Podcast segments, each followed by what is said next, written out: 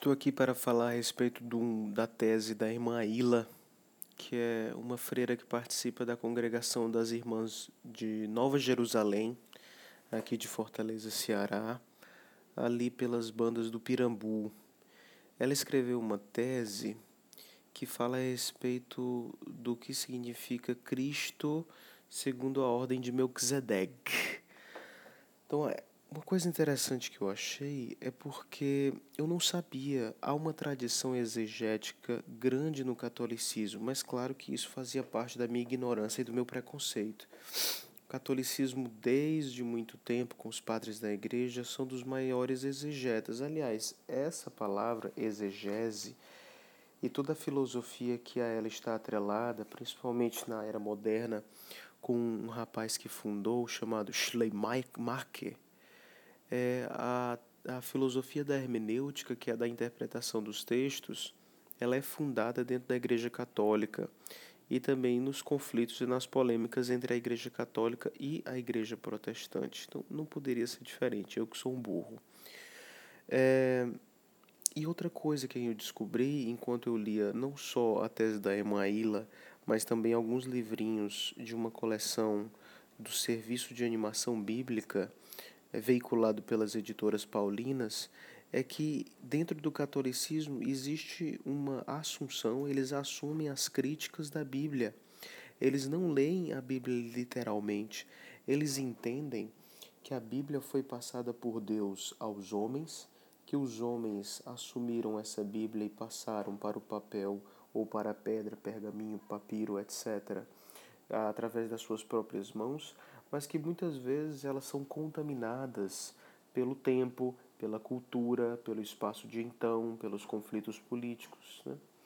Isso a irmã Ila demonstra cabalmente no seu estudo sobre o Apocalipse, que anima um dos seus livros da, da coletânea de teologias bíblicas. Pois bem, mas nessa tese de doutorado, a irmã Ila ela, ela parte de um problema. Quem é Jesus para ser modelo e guia da humanidade? Na verdade, essa pergunta está um pouco espírita. A pergunta mais católica, mais cristã seria: quem é Jesus para ser nosso Salvador? Todo aquele que acredita que Jesus, através da sua ressurreição, provocou um movimento de salvação, se tornou a porta dos céus, se tornou o único caminho possível para adquirir o céu, estar ao lado de Deus, ser um homem renovado, deveria se esmerar em entender o que é Jesus verdadeiramente, né? E aí logo no primeiro capítulo ela resgata as polêmicas que aconteceram entre o resgate do Jesus histórico em confronto com Jesus da fé. O que foi dito pelos evangélicos, pelos evangelhos e colorido pelos evangelhos e o que é que, sei lá, as pesquisas arqueológicas, os textos apócrifos, os textos de Quirã, eles entenderam é, que podia ser a imagem do Jesus histórico. Né? Então, alguns historiadores se focaram ferrenhamente na, na, no resgate, né? Em cavar documentos que pudessem apontar aquele indivíduo bem singular, bem particular que apareceu na história, filho de um tal de uma tal Maria, filho de um tal José, partícipe de uma tradição de um povo, que é o Jesus histórico. E muitas vezes em confronto com toda a fé, né? a fé, a tradição de fé, a história da fé do Jesus que foi tido como Deus encarnado na história manifesto na história, continuando seu legado de tentar salvar o homem adâmico que se perdeu desde a Gênesis. Só que a irmã Ila, ela entra dentro do que ela chama a terceira questão. O que eu entendi que seria a terceira questão seria enxergar o Jesus da fé. Nós não podemos eximir dessa fé que nós temos em Jesus, mas enxergá-lo a partir da tradição judaica onde ele nasceu. E é a isso que ela vai se dedicar é, no correr da tese.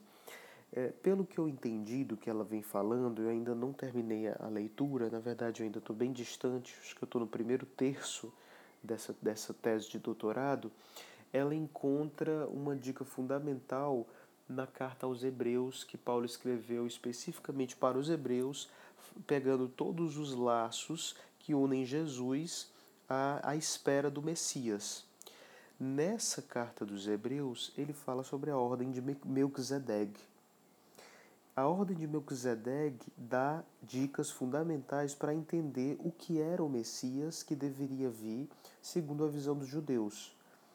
Entendendo o que era o Messias que deveria vir, segundo a visão dos judeus, a gente pode entender a magnanimidade, a magnitude, o esplendor de um Messias é, vindo, vivo, aqui, encarnado. Né?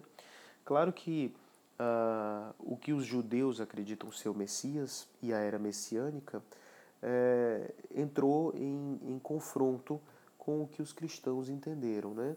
Isso vai ser elucidado, eu acredito que vai ser elucidado pela irmã pelo menos é o que ela promete na introdução.